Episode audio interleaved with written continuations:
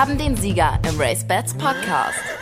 Mit der Nummer 99 und Frau Gedelius am Mikrofon. Hallo und herzlich willkommen. Wir könnten in dieser Woche über so vieles reden, über verschwundene drei Kilo zum Beispiel in Magdeburg, zumal wir ja irgendwie auch selbst betroffen waren, denn wir hatten die Viererwette vorausgesagt und Ronald Köhler hat sie auch auf dem Wettschein gehabt. Theoretisch. Praktisch war ja dann alles anders. Das werden wir alles mal aufklären, wenn wir wieder unsere Serie starten. So geht Galopp. Dann schauen wir auch einmal ins Wagegebäude hinein und werden nachsehen, wie das denn alles da so genau läuft und was da passiert sein könnte. Aber bei uns geht es heute um etwas anderes, denn wer A sagt, muss auch B sagen. Und das sind die Themen im Race Bats Podcast. Neben der Battle, wer wird denn der RaceBets Podcast Champion, in der unsere drei RaceBets Wettexperten David Connolly Smith, Christian Jungfleisch und Ronald Köhler heute gegen eine neue Herausforderin aus Dresden spielen, haben wir natürlich auch die RaceBets Podcast Schnitzeljagd wieder im Programm. Aber wir wollen natürlich fortsetzen. Das große Interview mit Winfried Engelbrecht Breskes, dem CEO vom Hongkong Jockey Club und neuem Chairman des Internationalen Weltverbandes. Selbst wenn ich 23 Jahre in Hongkong bin, dass äh, ich natürlich Deutscher bin und dass ich gerade, sage ich mal, auch Interesse am deutschen Galopprennsport habe, das ist natürlich. Und wenn ich helfen kann. Aber ich will das nicht so nach dem Motto, der kommt jetzt von 30.000 Feed und erzählt uns, was richtig ist. Das kann man nicht. Man muss wirklich verstehen, was die Situation ist und was man strategisch machen kann. In der letzten Woche hat uns Winfried Engelbrecht Breskes, den in Hongkong alle nur IB nennen, erzählt, was er denn in seinem neuen Job als Chairman der International Federation of Horse Racing Authorities so vorhat. Aber natürlich hat er uns auch erzählt über die Erfolgsstory in Hongkong und wie der Hongkong Jockey Club durch die Corona-Krise gekommen ist mit Rekordzahlen. Eine kurze kleine Summary am Anfang und dann geht es um so Themen wie Whirlpool, auch möglicherweise für den deutschen Rennsport hochinteressant, E-Gaming, Digitalisierung und natürlich seine züchterischen Ambitionen, die durchaus auch wieder mit Deutschland zu tun haben könnten. Viel Spaß beim Zuhören. Aber der entscheidende Sprung, glaube ich, war, um wieder auch die Kunden auf die Bahn zu bringen, dass man versteht, dass Pferdesport Entertainment ist. Das ist nicht nur Wetter. Und das ist nicht nur für Aficionados, das ist Lifestyle. Und das haben wir geschafft, mit dem wir, sag ich mal, auch, was ich Customer Centricity nenne. Das gesagt, wir sind ganz systematisch hingegangen, also was sind unsere augenblicklichen Kunden, was mögen die, was sind unsere potenziellen Kunden und haben dann, sag ich mal, ein Marketingprogramm entwickelt und haben dann auch erheblich in die Rennbahn investiert, um das attraktiv zu machen für die unterschiedlichen Segments. Und gerade Happy Wednesday. Happy Wednesday ist vor Corona und wird es auch nach Corona sein, ein Platz, wo man Mittwochabends hin muss.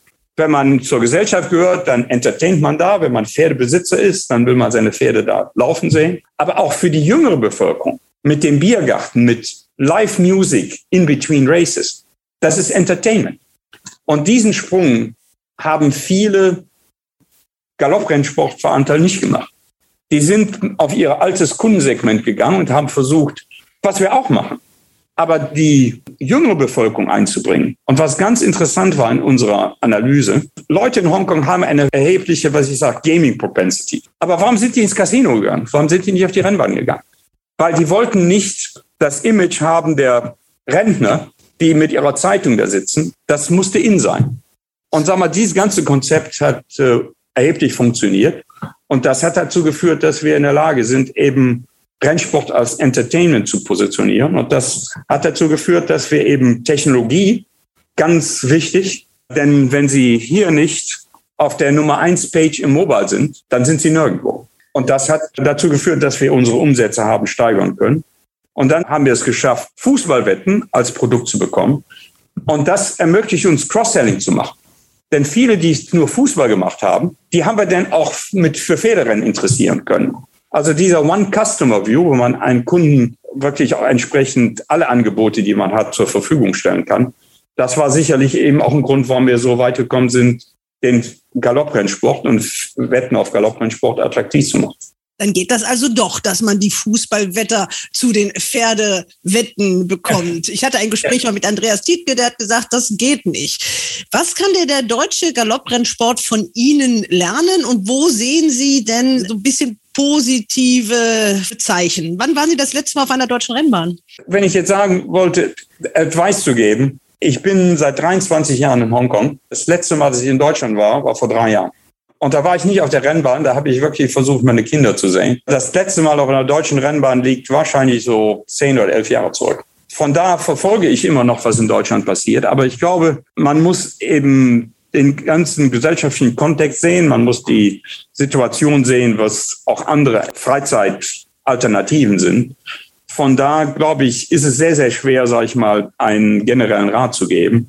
Was ich positiv finde, dass offensichtlich in Baden-Baden, der letzte Badener Woche, dass das äh, erfolgreich war. Ich glaube, äh, was man da in Hoppegarten macht, das, was Herr Schöning macht, dass das äh, interessant ist und dass das eben auch äh, erfolgreich ist.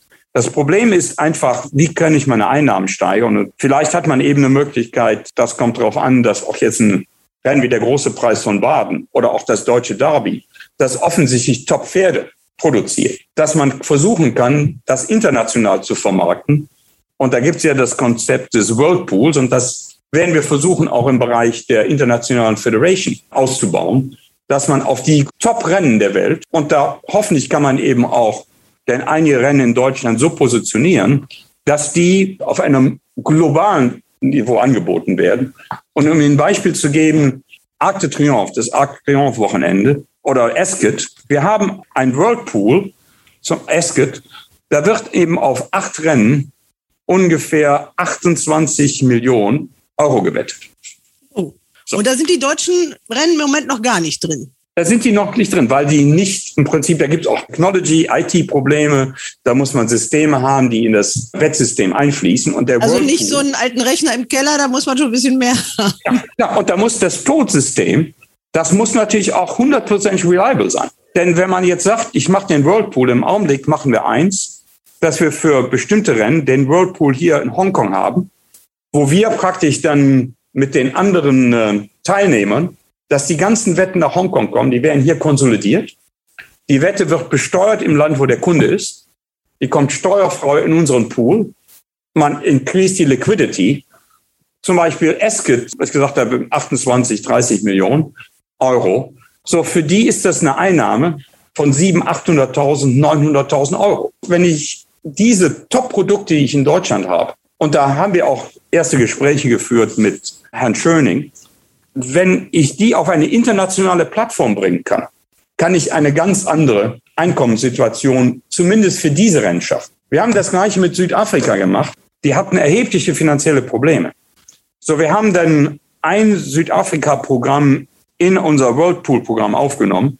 Die Einnahmen, die die dort hatten, hat dazu gereicht, um für zwei Monate, drei Monate praktisch die Rennpreise zu finanzieren. Wenn ich die Deshalb, Summe sehe, die Sie eben für Esket genannt haben. Sie haben schon gesagt, Sie sind mit Herrn Schönig in Kontakt, äh, mit Baden-Baden noch nicht, mit Hamburg auch noch nicht? Nein, man muss sagen, zum einen müssen wir, sage ich mal, auch sehen, wie das ins internationale Programm passt. Und dann kommt die Technologie rein. Die Wetten müssen ja dann auch und die ganzen Informationen müssen dann eben auch von Deutschland, von den Tod, müssen die entsprechend in das gesamte System reingehen. Und wir haben im Augenblick nur eine bestimmte Anzahl von Möglichkeiten, wo wir es machen können. Und wenn Sie zu viele Programme in einem Whirlpool haben, dann wird es ein bisschen schwierig. Also von da muss man sehen, wie gerade auch Hamburg mit dem Derby, wie äh, Baden-Baden und wo Hoppegarten ins Programm reinpasst. Denn es gibt auch Konkurrenz natürlich für so einen Pool, äh, einen Slot zu bekommen. Aber ich glaube, sagen wir, dass der deutsche Galopprennsport jetzt eine einmalige Chance hat, aufgrund der Qualität, die jetzt die deutschen Pferde wieder gezeigt haben, zu sagen, hier, das ist ein tolles Produkt und da sollte man eben entsprechend auch äh, in das internationale Programm aufnehmen. Also Torquator Tasso könnte praktisch, also wirklich diesem deutschen Galopprennsport diesen Aufwind bringen. Ja, ja. Und ich glaube, sagen wir auch jetzt äh, im Hinblick auf Breeders Cup, es ist ganz wichtig, dass man da eben auch Flagge zeigt. Und deshalb ist die deutsche Vollblutzucht eine Grundlage, um einfach auch zu sehen, der deutsche Galopprennsport hat Relevanz international. Sie selber sind ja als Besitzer und Züchter in Deutschland, glaube ich, gar nicht mehr aktiv. Also das letzte Pferd, was mir untergekommen ist, das war, die heißen ja alle ähnlich bei Ihnen, deswegen muss ich doch mal auf den Zettel gucken. Now das war ein Matteo-Sohn, ne? Matteo-Sohn ja. Now We Can, Gruppe 2-Sieger ja. aus Zoppenbrucher Zucht. Ja, das war im Prinzip äh, Ich habe den als Jährling unwahrscheinlich gemocht auf der Koppel. Und ich glaube sogar, das hat mir die Alex erzählt, äh, dass ja. ihre Kinder bei der Geburt dabei waren. Jedenfalls ein. Genau. Ja, genau. Ja, genau. Also sehr sentimentale Gründe auch ein bisschen. Ja, ne? ja aber, aber ich fand den, fand den schon ganz toll. Und ich habe den auch ja eins gemacht. Ich, und da muss man auch, wenn man züchtet, da kommt man natürlich auf äh, Fakten. Und da sieht man, wenn ich ein Pferd in Frankreich züchte, habe ich erhebliche Besitzerprämien. Zum Beispiel, ich habe jetzt ein Pferd, Now We Know, der hat jetzt vier Rennen gewonnen. Der hat jetzt in Deauville Gruppe 3 platziert. Da gewinnen sie 50.000 Euro und ich kriege praktisch eine Besitzerprämie von ähm, 28.000 Euro. So, da, da muss man sagen, dass selbst wenn das Herz irgendwo ist, das ist natürlich eine komplett andere finanzielle Voraussetzung im Hinblick auf Zucht. Und äh, ich versuche immer so zwei, drei Mutterstunden zu haben, nicht mehr, weil solange ich in Hongkong bin, ist es, ich habe normalerweise einen 16, 17 Stunden Tag. Dann ist das so ein bisschen schwierig, so Sachen zu managen. Aber ich warte jetzt, sagen wir, dass äh, eine Zweijährige wahrscheinlich nächste Woche in, äh, in Chantilly läuft. Die hat den Namen Now She Knows. Und die ist die, die N-Familie. Ich versuche immer, wenn es kann, top deutsche Mutterstuten zu kaufen, auf die ich dann, sagen wir, auch versuchen kann, ein bisschen äh, als Hobbyzüchter das zu machen. Das Interessante ist, dass äh, eine der letzten Bedeckungen, die Adlerflug gemacht hat, ist die Mutterstute, die ich habe. Also ich erwarte jetzt offensichtlich äh, eines der letzten Adlerflugfohlen. Also von da, das ist ganz interessant. Ich weiß nicht, ob Sie mitbekommen haben, dass die Mutter von äh, dem Acksieger, die stand ja. praktisch im Transporter ja. dass Adlerflug verstorben ist. Also die wäre dann ja, genau. eigentlich, ja. der, der Vandenberg hat da gewartet. Also das, der hatte dann. Pech an der Stelle. Hat aber noch zwei Adlerflug-Nachkommen. Die, die Schwester von äh, Torquato Tasso habe ich gestern in Erftmühle gesehen. Also Adlerflug ist ein toller, ist ein toller Hengst. Wenn man sich international das anguckt, ich bin eben Statistisch, ich gucke mir das an und ich habe dann äh, mit Christophe de Moubury, der so ein bisschen mir hilft, meine Pferde da in Frankreich zu managen, haben wir auch über Hengste gesprochen, aber wir, wir sollten nach Adlerfug gehen, das von Pedigree und alles, also von da bin ich schon mit Deutschland verbunden, aber da haben Sie noch Glück gehabt. Wie sieht das denn aus mit dem Interesse Ihrer Kinder? Wie viel drei haben Sie, glaube ich, ne? Ja, ja. Ich muss sagen, die sind so ein bisschen verteilt. Also mein Sohn, der macht so ein bisschen in äh, E-Sports, E-Gaming. Das ist ganz interessant. Der war mal kurz bei Manchester United, was interessant war. Aber der macht im Augenblick E-Gaming. Die mittlere, die ist in einer Personalberatung, wo sie, äh, sagen wir, auch sehr ausgelastet ist. Aber sie hat immer noch drei Turnierpferde. Also von da kreist sie noch ein bisschen. Und die jüngste, die war mit Goldman Sachs, also die hatte wenig Zeit, aber die liebt auch noch zu reiten. Und für die war es natürlich toll, wie äh, Now We Can in Dubai gelaufen ist, wie die nach Dubai gekommen sind. Oder wir waren jetzt zusammen am Wochenende, sind die nach Frankreich gekommen, aber wir waren im Südfrankreich und äh, Now We Know lief in Deauville. Aber wir haben dann zusammen das Rennen angeguckt und das ist natürlich dann äh, wunderschön, wenn so ein Pferd gewinnt. Also die sind im Beruf so eingebunden und die sind, die beiden Töchter sind ein bisschen mehr im Bereich Equestrian. Aber äh, vielleicht, wenn die, sag ich mal, noch ein bisschen weiter sind, dann äh, können wir den Galopprennsport reinbringen. Was hat denn Ihr Sohn bei Manchester United gemacht? Sie waren ja selber, habe ich gelesen, auch mal Fußball-Jugendnationalspieler. Ja, ich war im weiteren Kader und äh, auch der Olympia-Auswahl. Ich habe dritte Liga ja gespielt. Aber er war nicht Fußballspieler. Er war im Sportmarketing-Bereich zuständig. Und es war interessant, er hat natürlich dann auch mit einigen der Top-Spielern, hat er da die entsprechend managen müssen im Hinblick auf Sponsor-Obligation. Und er hat gesagt, Dad, das ist eine andere Welt. Aber er sagt, jetzt sagt er, im Hinblick auf E-Gamers, die Fußballspieler sind einfach.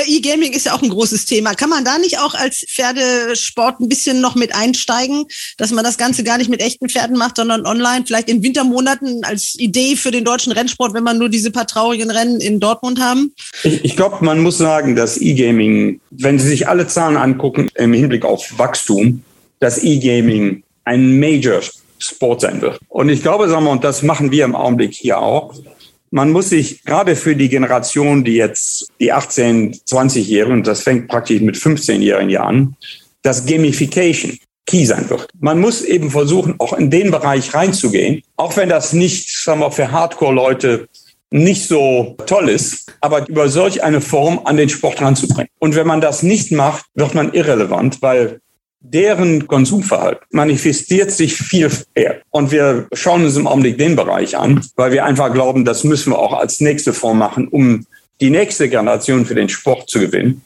dass wir in eine Gamification gehen müssen. Ich habe ja auch einen Sohn in diesem Alter, der war mit Freunden, das ist ja schon das Glück, wenn man in einer Stadt wohnt, wo eine Rennbahn ist, dann haben ja. die Jugendlichen ja wenigstens noch einen, hm. einen gewissen Bezug. Wenn man 50 Kilometer weg wohnt, wird es ja noch ein bisschen schwieriger. Hm. Und das war witzig zu sehen, die haben natürlich sofort, weil da gab es eine Arc-Reise zu gewinnen, klack, klack, sich ein Online-Konto bei RaceBets angemeldet, das machen die ja in drei Sekunden sind ja. aber mit Riesenbegeisterung doch an den Wettschalter gelaufen. Das fand ich äh, sehr witzig, weil die das doch lustiger fanden, so einen Wettschein in der Hand zu haben und diese Wege doch mitzugehen.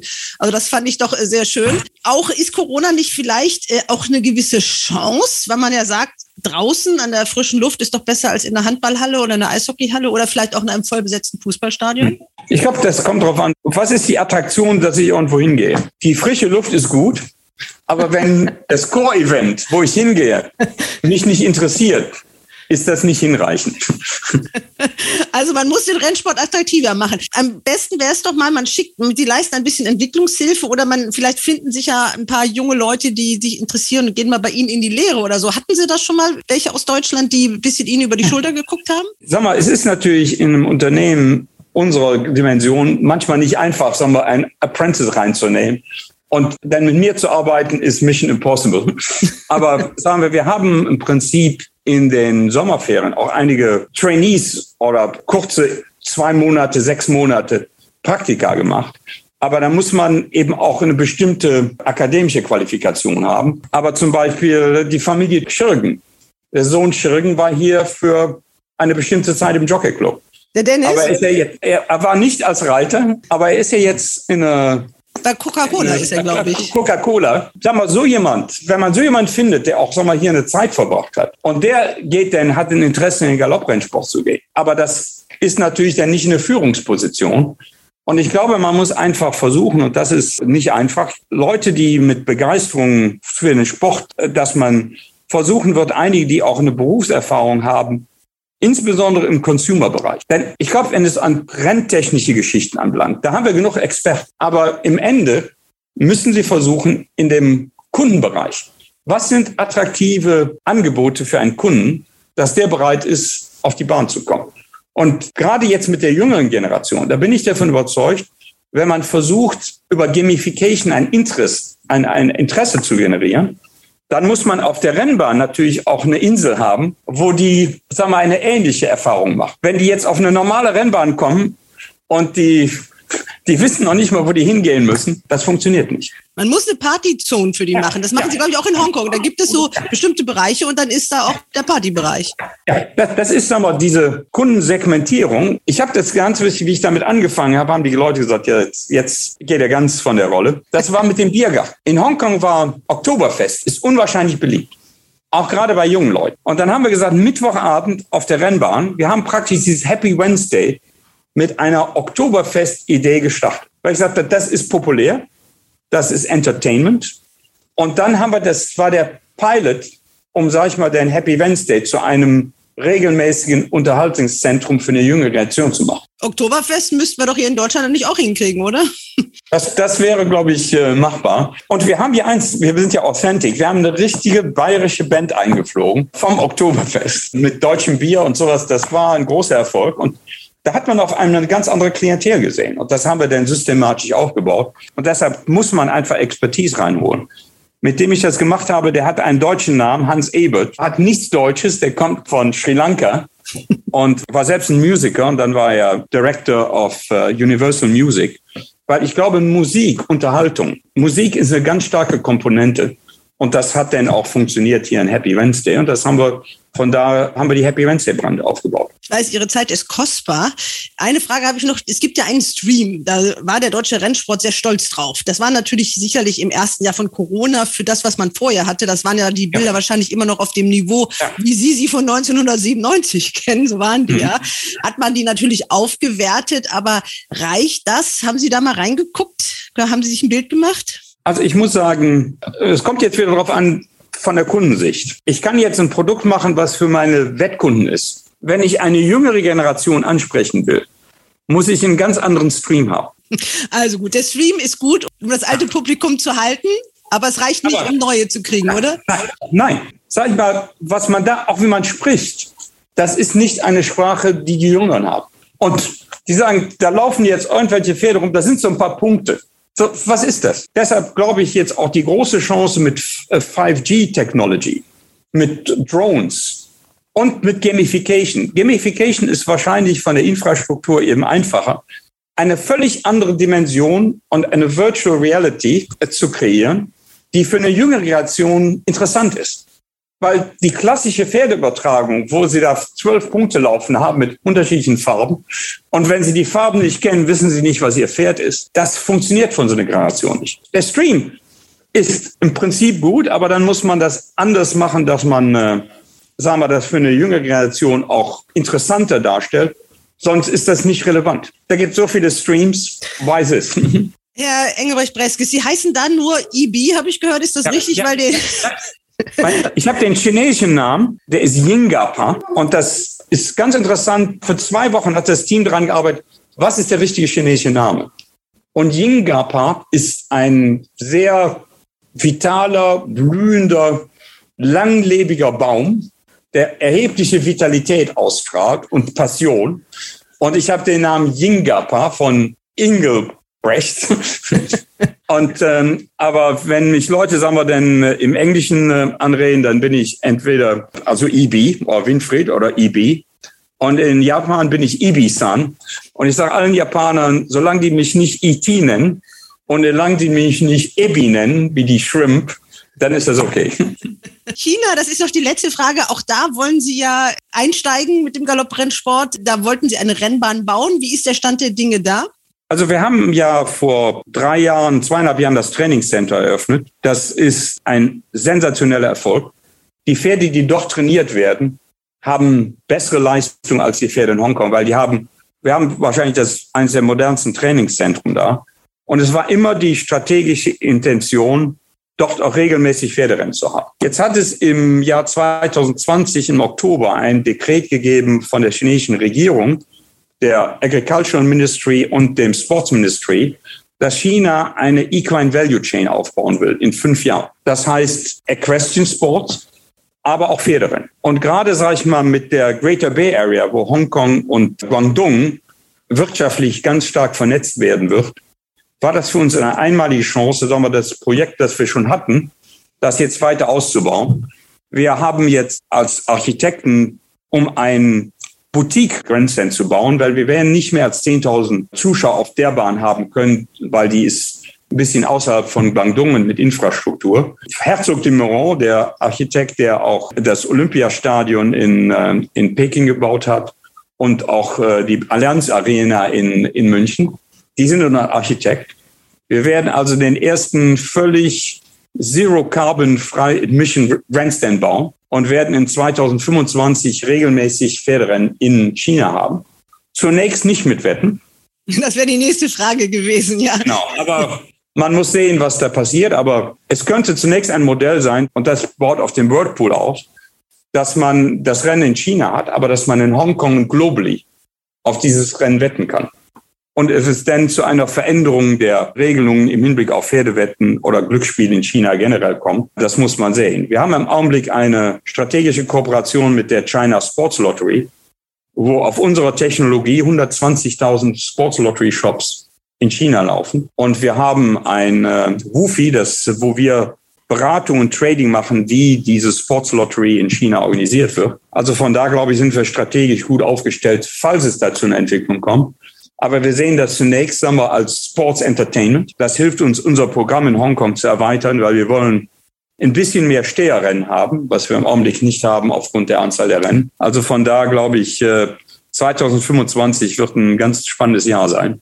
Aber bis dahin ist das eine Menge Arbeit. Mhm. Also sollten die deutschen Züchter fleißig weiter Pferde züchten, denn die haben ja diese Steher, aber es gibt nicht mehr so viele Pferde. Also die Zahl sinkt leider der aktiven mhm. Rennpferde und auch der äh, geborenen Fohlen.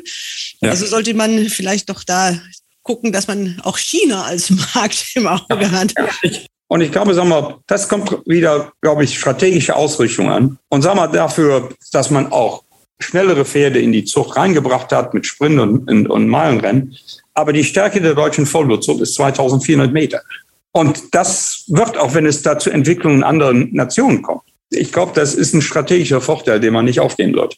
Sie sind, ich darf das mal äh, sagen, weil dem Zeitungsartikel wurde es auch erwähnt, Sie sind jetzt 62 Jahre alt. Mhm. Wie lange, und Sie haben gesagt 16-Stunden-Tage, wie lange haben Sie vor, das noch da zu machen, in der Position, in der Sie jetzt sind? Also ich, der Board will mich wohl ein bisschen länger verpflichten, aber ich muss eben sehen, was ich für mich ist entscheidend, sage ich mal, wo ich Value kreieren kann. Denn ich glaube, Leute sagen, ich habe doch eine gewisse Karriere gehabt, die auch erhebliche Beiträge zum Hongkong Jockey Club geleitet hat. Und ich will nicht jemand sein, der an seinem Hand hängt. Sobald ich sehe, dass ich, sagen wir, Contributions machen kann und der Board ist aligned mit der Strategie, die wir haben, dann werde ich wohl vielleicht noch ein bisschen länger arbeiten. Aber 2025 wäre natürlich toll.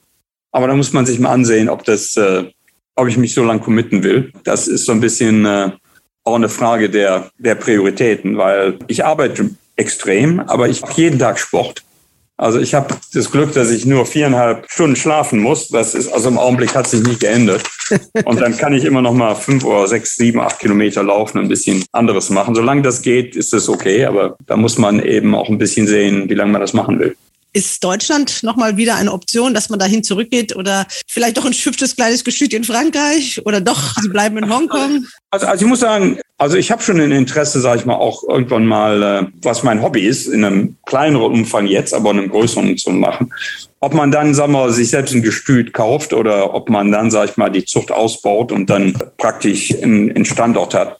Also das sehe ich schon. Und ich glaube, sagen wir, dass ich auch äh, nach Deutschland und auch in Europa, sage ich mal, äh, eine Menge Zeit sein werde. Aber ich glaube, sagen wir, dass mein Mittelpunkt immer noch Hongkong sein wird, weil zum einen ist es äh, es hat bestimmte steuerliche Vorteile. Das ist auch nicht das, ganz äh, unwichtig. Das ist, gerade wenn man dann nicht mehr so, so ein regelmäßiges Einkommen hat, das hilft vielleicht auch.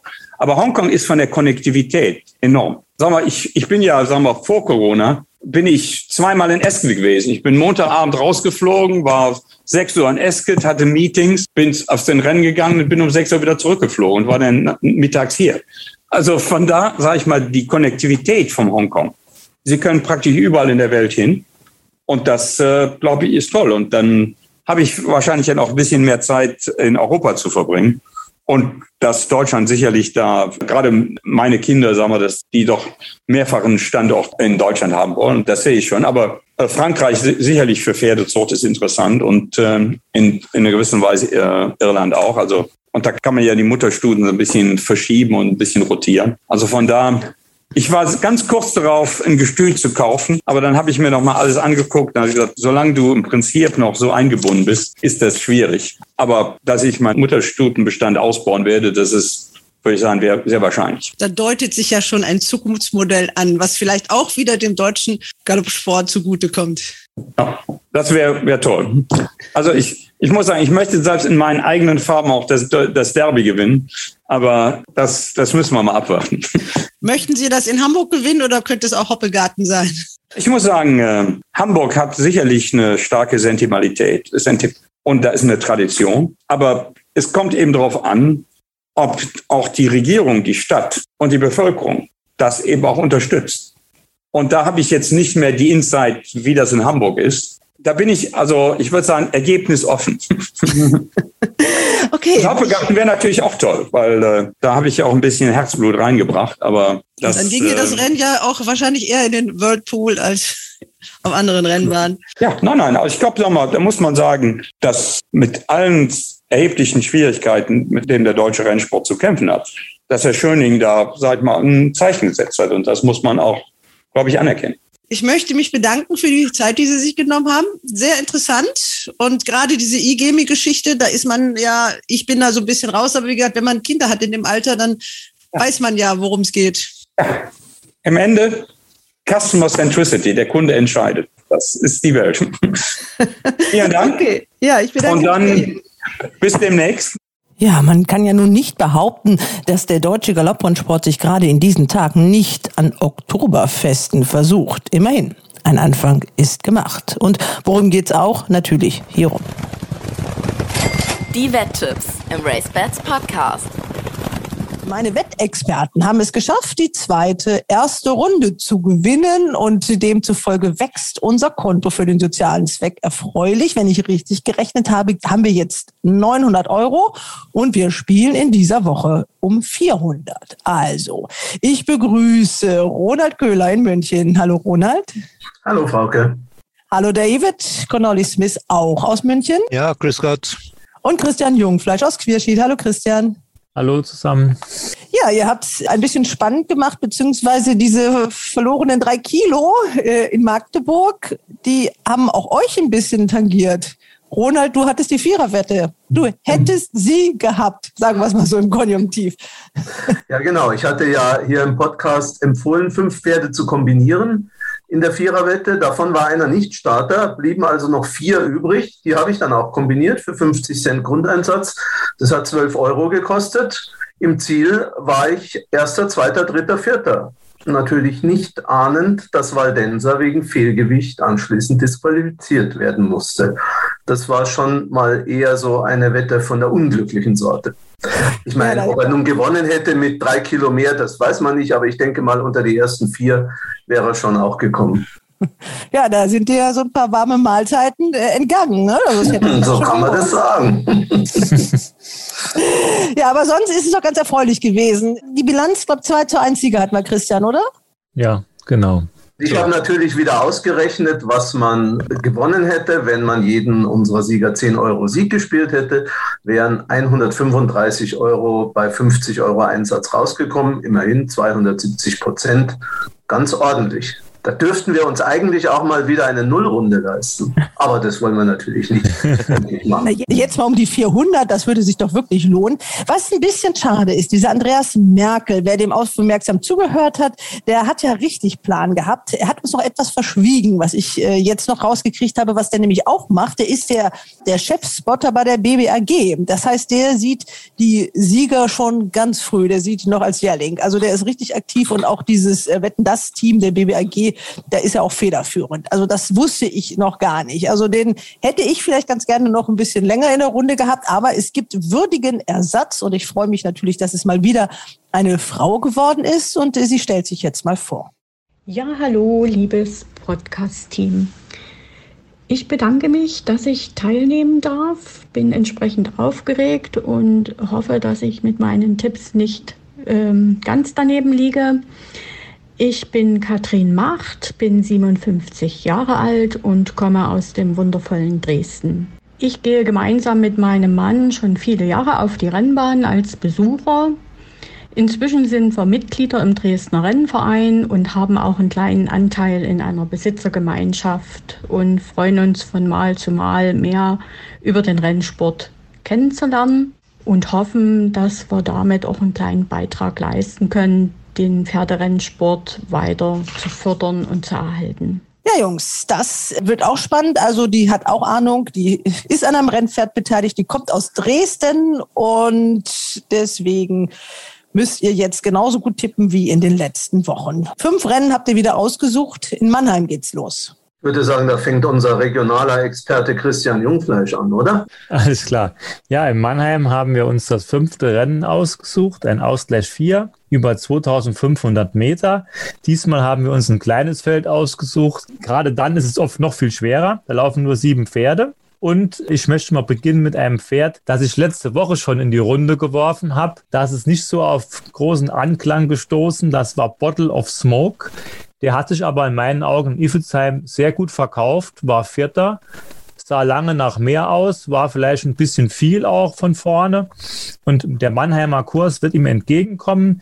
Er hat auch einen grandiosen Bahnschnitt. Er ist zwölfmal in Mannheim gelaufen. Der Bahnschnitt ist 3,2. Er hat zwar bei seinem letzten Start in Mannheim keine Chance gegen Smaragd gehabt, aber er steht jetzt auch fünf Kilo besser. Und fünf Kilo über 2500 Meter, das ist eine Menge Holz. Daher denke ich, dass der da schon sehr gute Möglichkeiten hat. Der Hauptgegner wird wohl schon Smaragd sein. Was mich da bei diesen beiden Pferden ein bisschen stört, ist halt die kurze Pause von sechs Tagen Das ist natürlich schon eine enge Kiste. Golden April wird wohl noch gewettet werden, die vor Ort trainiert wird und auch immer stark in Mannheim läuft. Aber die letzte Form von ihr, da hat zwar hoch überlegen gewonnen, aber das sollte man nicht überbewerten. Alian war damals Zweite, die war in Baden-Baden chancenlos Letzte und wird auch verkauft. Also ich denke, diese Form darf man nicht so hoch hängen. Also von daher, ich würde es nochmal mit der Nummer 1 Bottle of Smoke probieren. Bottle of Smoke, der Tipp, also von Christian. David, was sagst ja, du? Ja, ich wäre mit Bottle of Smoke auch einverstanden. Für mich ist das das beste Pferd im Rennen. Er hat natürlich das höchste Gewicht, aber fünf Kilo runter für Sarah Bisi ist auch nicht schlecht. Und äh, wie Christian schon richtig sagt, diese sehr gute Bahnschmidt, das ist in Mannheim bestimmt wichtig. Ich habe auch Golden April als mögliche äh, Gegner gesehen, weil obwohl er nichts geschlagen hat, das letzte Mal hat er genau das gleiche Gewicht, kein Aufgewicht bekommen für einen sehr leichten Sieg gegen schwache Gegner. Und natürlich Thomas Stragdino und äh, Marco Klein sind die richtigen Experten für Mannheim. Aber trotzdem, ich denke schon, dass Bottlesburg der Favorit ist für mich und der Gegner, das zweite Gegner ist Maragd natürlich, der auch gut gelaufen ist letzte Woche. Ja, Ronald, also zweimal ist der Name ja schon gefallen, Bottle of Smoke. Aber ganz kurz deine Meinung auch zu diesem Rennen. Durchsetzen wirst du dich sowieso nicht mehr können, wenn du einen anderen hast. Nein, ich bin auch sowohl bei Bottle of Smoke als auch bei Smaragd hängen geblieben. Das Einzige ist, ich weiß nicht, wie der Boden in Mannheim sein wird, Christian weiß nicht, regnet es bei euch? Oder? Ja, ja, bei uns regnet es, ja. Also ich denke mal, je weicher der Boden ist, umso mehr würden die Chancen von Smaragd in meinen Augen steigen. Ich denke, der hat sich nach dem Trainerwechsel zu Conny Whitfield sicher nicht verschlechtert. Und das war in Iffezheim 2800 Meter. Jetzt äh, sind es wieder 2500. Ich denke mal, das ist zwar noch besser für ihn, aber ich finde auch, dass Bottle of Smoke ein gutes Rennen gelaufen ist in Iffezheim und wir können gerne Bottle of Smoke nehmen. Also logge ich jetzt Bottle of Smoke ein und dann hören wir doch mal, was die Katrin Macht ausgegraben hat, obwohl ist ja eigentlich fast klar. Die hat nicht euren, aber dann das andere Pferd, was ihr mehrfach genannt habt. Ach, Schmerlacht. Genau. Ja, meine Tipps für die Rennen. Rennen in Mannheim, Ausgleich 4 über 2500 Meter. Mein Tipp ist Maragd Smaragd hat in Baden-Baden den dritten Platz belegt. Diesmal ist die Distanz etwas kürzer. Sie trägt weniger Gewicht und hat in Mannheim schon mal gewonnen auf weicher Bahn. Deshalb mein Tipp. Smaragd. Ja, also Mannheim mit insgesamt sieben Rennen. Los geht es um 13.30 Uhr und dann das Finale und letzte Rennen um 16.40 Uhr. Weiter geht's dann in Hannover. Da gibt's ja auch den Expertentag, die Ehrung der Champions, so spät wie noch nie im Jahr. Und insgesamt elf Rennen auf der Karte. Los geht's dann mit dem Rennen Nummer drei, wenn ich richtig geguckt habe, dem großen Preis der Mehlmühlen Stiftung. Ja, wer möchte beginnen? Ronald, du vielleicht mal. Ein Listenrennen für zweijährige Stuten über 1400 Meter Wettmarktfavorit auf dem Langzeitmarkt ist im Moment äh, die Nummer 6 Parnac aus dem Stall von Andreas Wöhler im Besitz der Traberlegende Jean-Pierre Dubois, für den Wöhler ja auch Sea Shepherd trainiert. Das Pferd hat beim Debüt überzeugend gewonnen, hat mit Sarat den gleichen Vater wie Lisaid, gilt im Stall als sehr gutes Pferd. Ja, ob sie nun deswegen gleich so kurz stehen muss, weiß ich nicht. Ich finde, das Rennen ist schon relativ offen. Die Nummer 2 Before Dawn, äh, Godolphin, Pontal, Guillochon, die Erfolgskombination der letzten Wochen, hat schon viel Rennerfahrung, zunächst in England, zuletzt in Frankreich mit einem leichten Sieg in Nancy wo sie aber wohl nicht die Welt zu schlagen hatte. Dann kommt im Wettmarkt die China aus dem Schirgenstall mit René Picholek. Aber mir haben es eigentlich die beiden Brümmerhoferinnen angetan, und zwar die Nummer 7 Villefranche, ebenfalls von Peter Schirgen trainiert, der Ritt des Stalljockeys. Die war zwar beim Debüt noch von Juan Formi geschlagen, dann aber souveräne Startzielsiegerin über den heute geforderten Weg. Und ein ähnliches Profil hat im Grunde die Nummer 4 Evangelista aus dem Stall von Dominik Moser mit Wladimir Panov. Auch sie hat nach einem zweiten Platz beim Debüt danach knapp, aber doch überzeugend gegen die Stallgefährtin Promised aus dem Quartier von Markus Klug gewonnen. Also das sind sicher keine schlechten Stuten. Es fällt mir schwer, mich für eine von beiden zu entscheiden, aber meine, meine Sympathien gehen in diese Richtung in dem Rennen. Ja, du musst dich jetzt für eine entscheiden. Wie im richtigen Leben, Ronald. Oh, dann nehme ich die sieben Villefranche. Villefranche, okay. Gut, dann David, du hast jetzt genau zugehört, was Ronald gesagt hat? Ja, ja, ich kann mich schon mit Villefranche anfreunden. Peter Schirgen hat seine Zweijährigen super in Form. Das haben wir auch letzte Woche in Effelsheim gesehen, wo er beide Hauptrennen gewonnen hat. Also Villefranche, ich nehme an, dass Bunse Bayer reitet, das weiß ich noch nicht. Ja, das stimmt, ja. Das stimmt, ja. Gut, dann von mir aus gerne mit Villefranche. Das gilt jetzt nur so halb als sicherer Tipp, weil ja, ja, äh, okay. ich habe Ronald genötigt, dich zu entscheiden und David ist ja nur aufgesprungen, weil ihm sonst nichts Besseres genau. einfällt. Also Christian, du kannst, wenn du jetzt noch eine gute Idee hast, das noch umbiegen. Ja, es ja. ist, so, es ist, ist so schwierig, das jetzt umzubiegen. Ich sag mal so, für Evangelista bin ich nicht. Mir persönlich hat eigentlich die Nummer 6 Panak am besten gefallen. Die hat sehr überzeugend gewonnen bei ihrem Debüt und Wöhler ist ja nicht gerade dafür bekannt, dass er die Pferde richtig pusht vor dem ersten Start und man hat eine sehr hohe Meinung. Deswegen kann ich auch verstehen, dass die am Wettmarkt zu kurz steht. Aber klar, keine Stute hier ist jetzt wirklich chancenlos. Ich wäre halt sehr enttäuscht, wenn die Französin ganz weit vorne wäre. Wäre schon enttäuscht, weil ich denke, das wäre schon ein bisschen Armutszeugnis. Mir ist noch aufgefallen, dass diese Goldana am Wettmarkt extrem hoch steht und so schlecht ist die in meinen Augen nicht. Ich glaube zwar nicht, dass sie gewinnt, aber die hat schön gewonnen bei ihrem Debüt, beim zweiten Start. Das war ein bisschen unglücklich, da ist sie vorne gegangen. Wenn sie jetzt ein Führpferd bekommt, kann das schon wieder ein bisschen anders aussehen. Aber meine beiden Münchner Kollegen haben sich ja für die sieben Villefranche entschieden.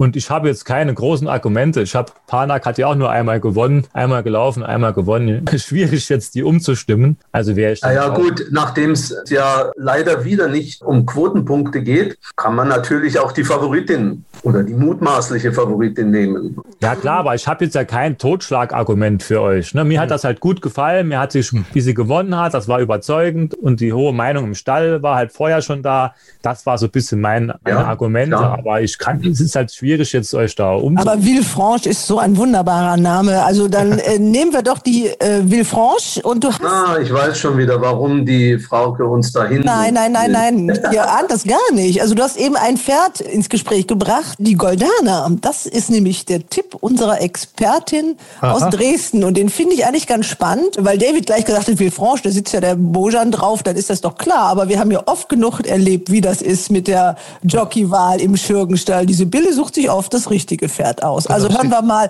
die Katrin Macht. Äh, Sie haben ja gesagt, Sie reisen gute Zweijährige. Youngster Cup Listenrennen über 1400 Meter in Hannover. Dort äh, fiel meine Wahl auch relativ schwer zwischen Parnack, Goldana oder Wille Fransch. Äh, letztendlich entscheide ich mich für Goldana mit Sibylle Vogt. Ähm, sie hat in Hannover schon mal gesiegt. Der Boden war da gut bis weich und ich vermute, dass äh, der Boden in Hannover auch wieder am Wochenende weich sein wird. Hannoversches Herbstsprintrennen über 100, äh, 1400 Meter. Ein sehr internationales Rennen mit Pferden aus England, Schweden und Frankreich aber ich entscheide mich für Malar mit Maxime Pecheur. Ähm, das Pferd hat in Düsseldorf zweiten und ersten Platz schon mal belegt, hat voriges Jahr in Hannover gewonnen. Ich habe Mumm auf dieses Pferd und auf den Reiter Pecheur und wähle in diesem Rennen Malar. Dann geht's weiter mit dem Grupperennen, richtig? Also das ja. fünfte Rennen, großer Preis des Gestüts Auenquelle und Torquator Tasso Herbststutenpreis. Der Michael Endres hat es ja angekündigt, es wird viele Torquator Tasso Rennen geben in der nächsten Zeit. Also wer sowas gewinnt, der muss dann auch tief in die Tasche greifen als Sponsor. David, dann fängst du jetzt aber mal. Das ist hier das ehemalige Herbststudenpreis. Das heißt ein bisschen anders jetzt wegen der neuen Sponsors. Ein sehr interessantes Rennen für Stuten über 2200 Meter. Interessant finde ich, dass fast alle Starter dreijährig sind. Es gibt nur ein älteres Pferd im Rennen. Das ist die Nummer eins, Mona aus dem Minchef-Stall mit René Pichelak im Sattel. Das ist ein ganz gutes Pferd, aber ich glaube nicht, dass sie gut genug ist, um diese Dreijährigen zu schlagen. Diese Dreijährigen sind durch die Bank ziemlich stark. Richtiger Kracher nicht, aber trotzdem Pferde, die im Gruppe 3 Rennen immer zurechtkommen können könnten. Ich habe zwei Pferde hier ausgesucht. Die eine ist Valbina von äh, Valdemar Hicks. Die wird wahrscheinlich Favoritin sein. Mit Alex Beach im Sattel. Die gewann in Baden-Baden das äh, Sastro-Rennen. Das ist ein Gruppe 2-Rennen sogar. Sie gewannen gegen mehrere dieser Gegner und trifft sie alle ungefähr gleich wieder. Also ich sehe kein, eigentlich keinen logischen Grund, warum sie diesmal hinter denen sein sollte. Aber gefährlich ist für mich hier vielleicht, ich bin auch nicht ganz sicher hier, aber vielleicht könnte Whirlaway gefährlich sein, die in Baden-Baden Zweite war. Und vor allem interessant hier, ich kann es leider nicht lesen, was ich geschrieben habe. also Whirlaway, die Ständerhahnen, ist äh, diesmal gefährlich. Aber ich glaube, theoretisch und logisch muss äh, Valbine wieder gewinnen. Sie hat diese Pferde alle geschlagen und trifft sie mit ähnlichem Gewicht weiter. Der RaceBets Langzeitmarkt sieht das ähnlich. 2,7 für Waldbiene gibt es da. Walkaway dann äh, mit 3,5 auf Position 2. Ja.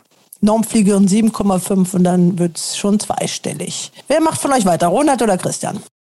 Ja, es, fällt schwer, Alternativen zu Waldbiene, der Nummer 9 und Walkaway, der Nummer 10 zu finden, weil die anderen Stuten waren teilweise sehr weit hinten dran. Bei den vorherigen Rennen oder auch in Baden-Baden war ja Waldbiene vor drei Pferden, die jetzt hier wieder mitlaufen. Die Distanz ist 200 Meter kürzer. Da kann man jetzt natürlich ein bisschen spekulieren. Gibt es vielleicht jetzt ein Pferd, wo das ein bisschen entgegenkommt? Aber Waldbiene hat sehr leicht gewonnen. In Baden-Baden haben wir Walkaway getippt. Ich habe mir das Rennen extra nochmal angeschaut. Ja, ich konnte keinen richtigen Grund erkennen, warum jetzt Walkaway plötzlich an Waldbiene vorbeikommen soll. Vor allen Dingen Walkaway kommt immer schon sehr früh unter Druck. Ihr wird wahrscheinlich die 200 Meter weniger nicht gut tun, ist meine Meinung. An Normfliegerin hänge ich das ganze Jahr schon so ein bisschen, aber die ist immer zu weit weg, um dann plötzlich mal zu gewinnen, ist meine Meinung. Also ich kann hier eigentlich nur für die Nummer 9 Waldbiene plädieren. Also zweimal die Wald Waldbiene, sticht die auch für dich, Ronald? Nein. du kannst es ja mal kurz versuchen. Ja, genau, ich versuche es mal. Also ich meine, natürlich, sie hat in Baden-Baden einen Teil des Feldes geschlagen und zwar relativ sicher. Der einzige Unterschied jetzt in Hannover wird meines Erachtens sein, dass der Boden in Hannover doch erheblich weicher sein wird, als er in Iffezheim war. Das könnte für die beiden Schlenderhahnerinnen gut sein. Das sind beides Adlerflugtöchter aus Monsunstuten. Ich denke mal, die werden auf weichem Boden vielleicht einen gewissen Vorteil haben. Auch unter Umständen zur Waldbiene. Aber mein Tipp, der ist noch gar nicht genannt worden und da werde ich jetzt wahrscheinlich einsam auf weiter Flur stehen. Und zwar die Nummer drei Historia aus dem Stall von Henk Grebe. Das ist eine Halbschwester von Ida Alata. Die wird ebenfalls vom weichen Boden profitieren. Für sie wurde Luke Morris, der Siegreiter von Alpinista, engagiert. Und sie war im Badener Auktionsrennen mit Gewichtsvorteilen zwar, aber immerhin Zweite zum Mendocino den ich für ein sehr, sehr gutes Pferd halte und der immerhin noch eine Nennung für das Gruppe 1 Rennen Anfang November in München hat. Also ich glaube, dass Historia in diesem Rennen auch in den Langzeitmärkten unterschätzt wird. Und für mich ist das in jedem Fall eine Siegplatzwette. Ich meine, ob sie dieses Rennen gewinnt, steht natürlich auf einem anderen Blatt. Ja, 10 zu 1, sagt Respects 2,8 auf Platz. Immerhin. Also Historia, aber eigentlich ist ja die Waldbiene schon gesetzt und da nehmen wir die jetzt auch und loggen die ein und da gibt's dann mal die gleiche Idee zu diesem Rennen mit eurer Herausforderin, der Katrin Macht. Nächstes Rennen, Herbststutenpreis Gruppe 3 über 2200 Meter. Habe ich überlegt und geschwankt zwischen Normfliegerin und Waldbiene. Habe mich letztendlich für Waldbiene entschieden, weil sie in Baden-Baden das Gruppe 2 Rennen gewonnen hat und ich ihr durchaus einen weiteren Sieg zutraue. Gut, dann kommen wir zum Viererwettrennen, das Rennen Nummer 7. Ja, da wurde ich ja von David jetzt im Vorfeld schon ein bisschen beschimpft. Ja. Das ist doch ein dickes Ei sei, da so ein schwieriges Rennen rauszusuchen. Ja, du musst du das. Jetzt musst du, du musst jetzt eröffnen. Dann, dann muss ich das jetzt eröffnen. Ja. Natürlich ist so ein Rennen ein absolutes Wetträtsel. Ich nenne mal ganz kurz meine vier Pferde für die Viererwette. Das sind die Nummer drei Igneo, die Nummer sechs Vendetta, die Nummer 4 Anchorage und die Nummer 11 Mystic. Und als Siegtipp entscheide ich mich für die Nummer 3 Igneo aus dem Quartier von Janina Rehse mit Sibylle Vogt im Sattel. Igneo wird als Maxios Sohn den Boden können, steht ein Pfund unter seiner letzten Siegmarke, hat sowohl in Hannover als auch auf einer anderen Bahn über die Distanz schon gewonnen und hat mit Sibylle Vogt eine Reiterin in Form im Sattel. Also ich würde es mit Igneo versuchen. Also die Nummer drei äh, wäre für dich top gesetzt und die anderen Nummern ganz kurz nochmal für den Notiz. Die vier Anchorage, die sechs Vendetta und die elf Mystique. Da gibt es allerdings bei allen dreien ein bisschen ein Fragezeichen. Zweimal wegen der Distanz und einmal eventuell wegen des Bodens. Deswegen habe ich mich von den vier Pferden für Igneo entschieden. Christian. Ja, ich habe auf meinem Zettel hier auch sehr viele Fragezeichen. Zwei Pferde, die Ronald hat, habe ich auch. Das ist doch schon mal gut. Dann sagen wir, welche die Nummer, Ich auch. Ja. Die Nummer 4, Anchorage, die habe ich auch. Da bin ich auch ein bisschen skeptisch wegen der Distanz. Und die Nummer 6, Vendetta, die hat einen schönen Ansatz gezeigt, aber jetzt geht es auch wieder auf über weiteren Weg. Also mit diesen beiden Pferden bin ich so ein bisschen d'accord. Igneo gefällt mir nicht. Bei den letzten Starts saß immer ein Erlaubnisreiter drauf. Und jetzt ist der Erlaubnisreiter wieder weg und da wird es ja doch wieder ein bisschen schwerer, auch wenn die Marke jetzt vielleicht wieder gesunken ist. Deswegen bin ich mir bei ihm nicht so sicher. Ich habe dann noch Roxalagu, ist so ein Spezialist für Hannover, der läuft nur in Hannover gut, aber es ist auch nicht unbedingt jetzt mein Pferd. Dann habe ich noch so ein bisschen verwegenen Tipp, die Nummer 10, Second Side. Der läuft besonders auf Linkskursen gut, ist mir aufgefallen. Der hat in Hannover schon gewonnen, hochdotiertes Rennen, also wo es 5500 Euro für den Sieger gab und ist auch in Baden-Baden im Sommermeeting bei seinem vierten Platz nicht schlecht gelaufen, sah lange nach mehr aus. Die letzten Formen sind nicht ganz so toll, aber das ist so ein Pferd, das kann hier vielleicht zu hoher Quote da reinmarschieren. Und natürlich die Nummer 12, Sweetie, die wird auch in die Viererweite laufen, bin ich mir relativ sicher, aber wird nicht gewinnen. Mir fällt es jetzt ein bisschen schwer, jetzt hier einen Sieger zu benennen. Aber immerhin habe ich ja schon mal zwei Übereinstimmungen mit Drohne als Auswahl. Aber mit seiner Siegauswahl bin ich nicht ganz so einverstanden, aber vielleicht hat noch David eine tolle Idee. David, also Christian hat zwei Übereinstimmungen mit Ronald gehabt in der Viererwette. Welche sind denn deine beiden Pferde? Ja, ich habe auch Übereinstimmungen. Ich habe drei Pferde ausgesucht, die sind alle schon erwähnt worden. Das sind die Nummer drei Igneo mit Sibylle Vogt. Ich bin etwas positiver als äh, Christian in diesem Fall. Dann natürlich Nummer sechs Vendetta von Roland Jubasch mit René Pichurek und die Nummer zwölf Sweetie von dem Potterstall mit Mickey Cadetto. Aber mein größter Moment eigentlich ist die Nummer 6 Vendetta, die beide schon erwähnt haben, aus dem Juba-Stall. Ein sehr beständiges Pferd. Und ich habe die Formen nachgeschaut in April dieses Jahres. Das ist schon sechs Monate her, war ein Rennen in Hannover über 2000 Meter, glaube ich. Da hat Igneo gewonnen gegen Power General und Vendetta. Und Vendetta steht jetzt ungemein günstig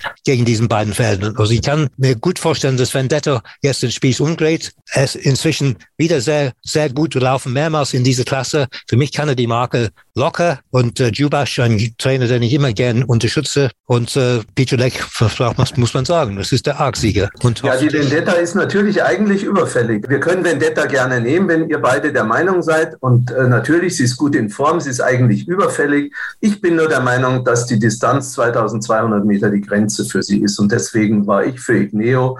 Hm. Aber ich beuge mich auch eurer Meinung wie mit Waldbiene, dann nehmen wir halt Vendetta. Also, jetzt entscheide ich das mal. Ich spreche jetzt mal ein Machtwort, damit wir hier in die Pötte kommen. Also, Vendetta ist von euch allen dreien genannt worden. Deswegen nehmen wir die jetzt auch einfach mal als Siegtipp. Und dann sind Übereinstimmungen noch bei drei weiteren Pferden und das wäre dann unsere ähm, Viererwette. Ganz einfach. Ganz also, das war einmal die drei, äh, Igneo. Dann war noch bei der vier ein Doppler bei Encourage ja. und ja. bei der zwölf. Sechs, sechs und sechs. BT. Ja, ja sechs genau. ist unser Siegtipp, David. Ja, genau. Das haben wir doch jetzt gesagt. Ne? Also, Vendetta. Ronald ist über überhaupt nicht glücklich. Aber Ronald, da musst du jetzt einfach mal durch.